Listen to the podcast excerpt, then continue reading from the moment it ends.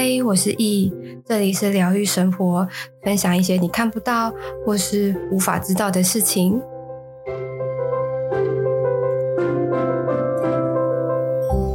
嗨，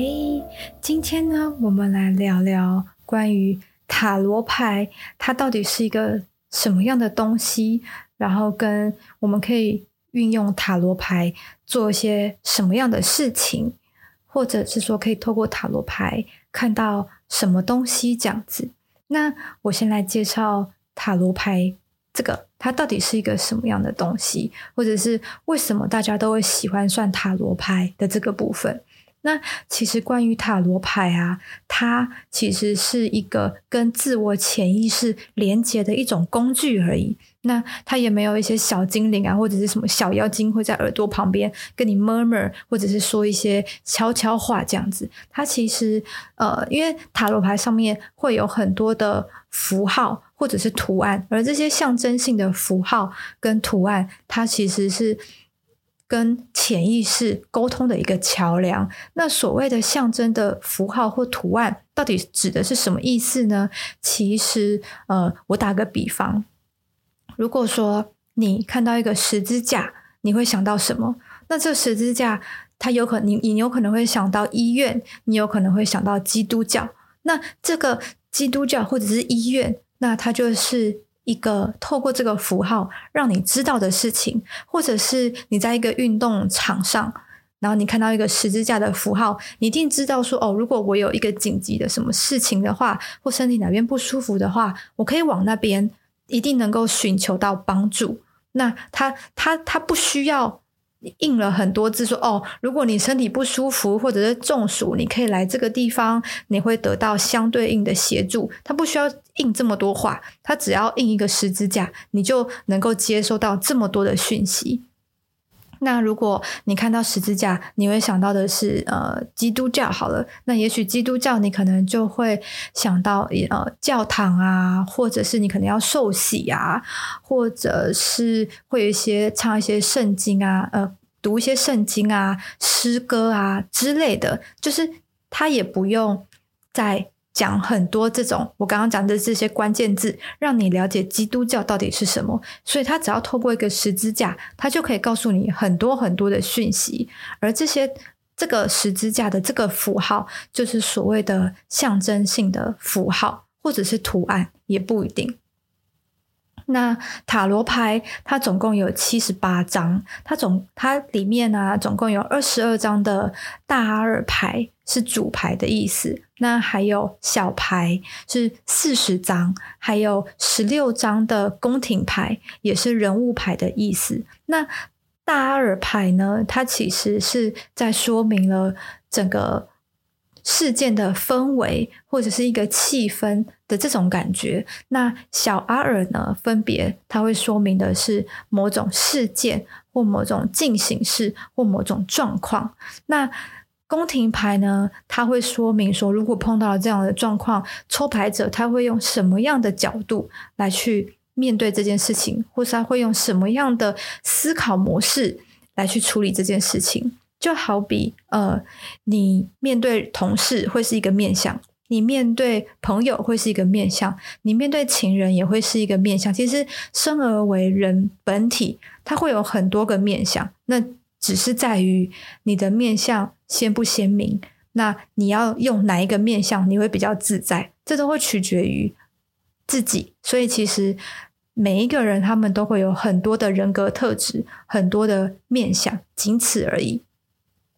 那大阿尔牌呢？它里面总共会有二十二张，它其实也是在说明了呃人生历程，或者是你在碰到一个事件的时候，它的一个起承转合的一个一个状态。所以说，关于塔罗牌的介绍大概是这个样子。那里面塔罗牌的里面呢，它其实还有很重要的四个元素，分别代表的是呃火元素、还有水元素、风元素跟土元素。那其实这四个元素啊，也分别代表了塔罗牌上面的呃权杖、圣杯、宝剑跟钱币，而这四个元素啊，是塔罗牌中非常非常重要，而且也时常会出现在不管是大牌、小牌，甚至宫廷牌里面的很重要的一个氛围的部分。从大二牌当中去看到这个人的阴影牌是什么？那阴影牌其实它就是呃，你大二的个性牌。跟灵魂牌所对角线的那一张牌，所谓的阴影牌呢，指的就会是你的这个人格特质当中，你的软弱的点，或者是呃你最脆弱的地方，或者是你是什么，你的潜在因子，或者是你最深处最忧伤的核心，指的是什么？所以可以透过阿大阿尔去看到你的呃。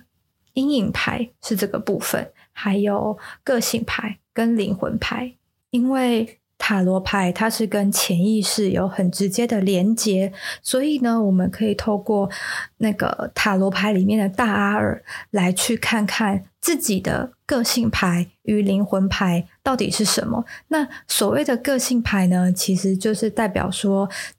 抽牌者在外界事件的表现才能。天赋，甚至是气质，以及他人，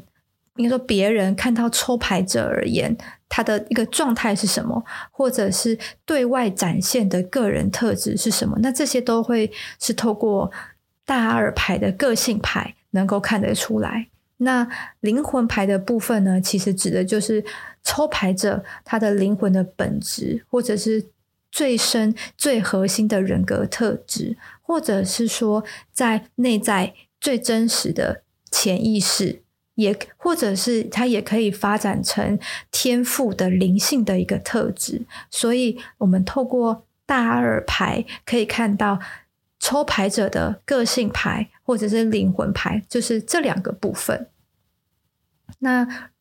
个性牌如果和灵魂牌相同的话呢，代表说它的内外在其实是一致的。那特质上也会比较单一，会比较有单一性，而整体上面可调整的部分相对会比较少。也就是说，在个性中它的弹性会比较不足。那如果你的个性牌跟你的灵魂牌是不同的人呢，代表你的内外在的个性比较多元，但。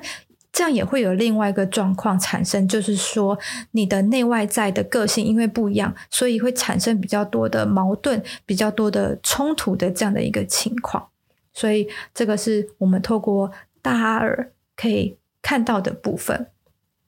那还有呃塔罗牌的另外一个，就是从小阿尔牌里面，我们可以看到抽牌者的机会牌与形象牌。那所谓的机会牌呢，指的就是我们的灵魂牌去对应的四张小阿尔的四张小牌，分别代表的是个人的行动力，指的就是权杖；代表个人的情感，那就是圣杯；个人的心智，那代表的就是宝剑；或者是物质上面的追求，指的就是呃钱币牌的部分。所以可以透过抽牌者的灵魂牌来看看这个人他的机会到底是分别的是什么。那还有就是可以透过小阿尔看到抽牌者的形象牌的意思。那这个也它会直接的对应到抽牌者他的月亮、太阳跟上升星座的宫廷牌。来分别代表个人的潜在力量，还有内在导师，还有外在表现。所以在抽形象牌的时候，除了要知道抽牌者的呃生日跟星座之外，还会有他的出生的时间，这样子我们才能知道他所对应的太阳牌。呃，太阳、月亮跟上升星座的宫廷牌是什么？那宫廷牌它就会是我们刚刚所说的小阿尔牌中的宫廷牌的那十六张。那再来，我们来聊聊，就是啊、呃，塔罗牌可以问什么，不可以问什么？好了，那关于塔罗牌啊，其实它完完全全我自己啊是。完完全全不会接受问健康的，因为这个东西其实你问医生比较快，因为这个这个东西呃，它它比较没有办法用心灵的层面来去剖析。你还你这个这个东西，如果问医生是，我觉得会比较有根据啦。因为毕竟塔罗牌它连接到的是你的潜意识，潜意潜意识的话，就会跟心灵层面比较有直接的关系。所以塔罗牌它比较不建议问身体健康的这个部分。再来就是塔罗牌它其实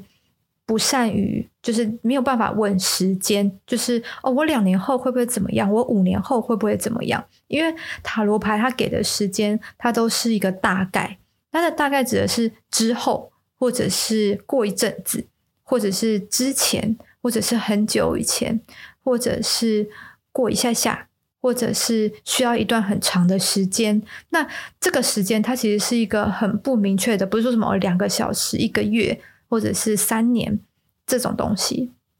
所以对于塔罗牌而言，它其实没有所谓的时间轴，所以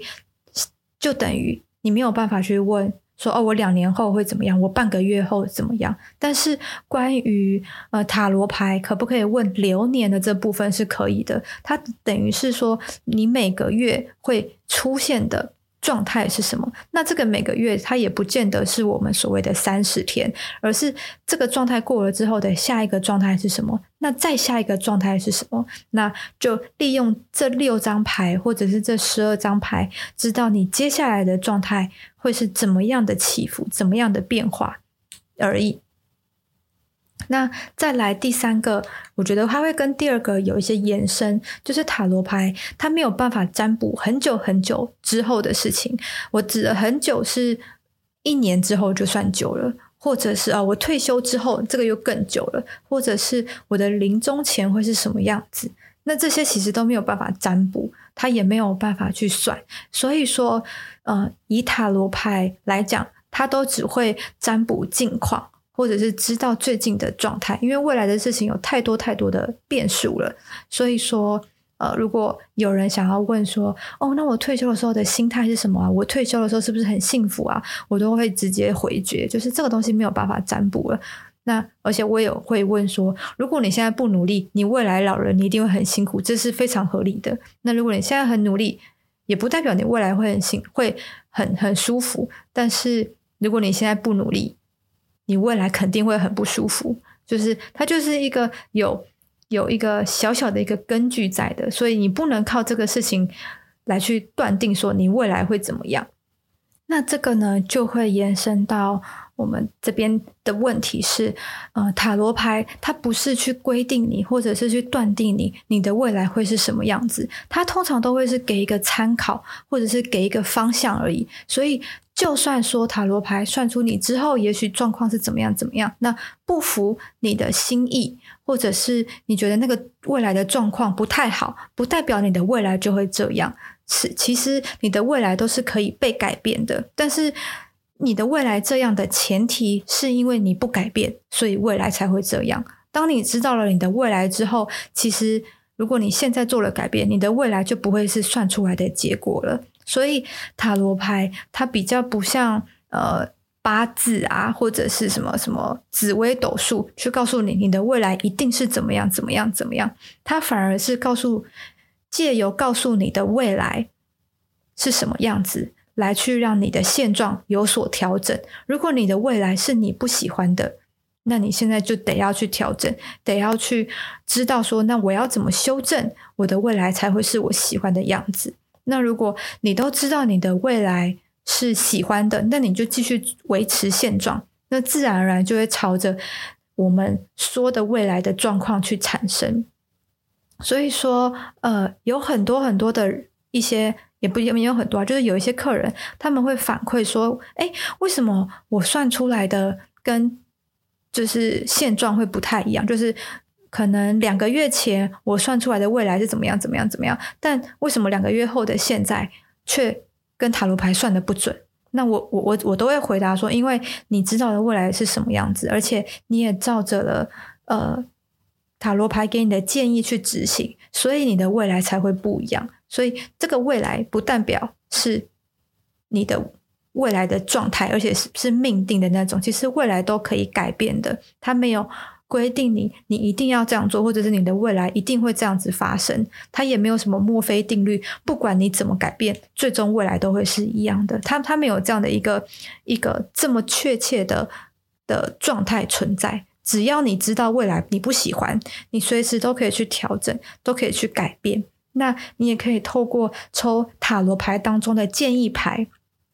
去让你知道要怎么样调整才会是最适合你的，因为塔罗牌它毕竟是跟潜意识有很直接的连接嘛，所以当他抽出的建议牌，你也许会觉得很难，你也许会觉得哈，为什么要做这样子的改变？但也许这样子的改变却是最适合你的，或者是你完完全全能够做得到的方式。只是看你要不要做而已，所以以我自己的经验，通常在建议牌的时候的难度，如果零是呼吸，十是做不到，难度通常都会在八点五到九点五之间，所以是非常非常难的，但是也是可以做得到的。就是这个做得到，是你得要有意识的去执行才能够做得到。所以当你做到了建议牌当中的建议，那你就。你的未来就会改变，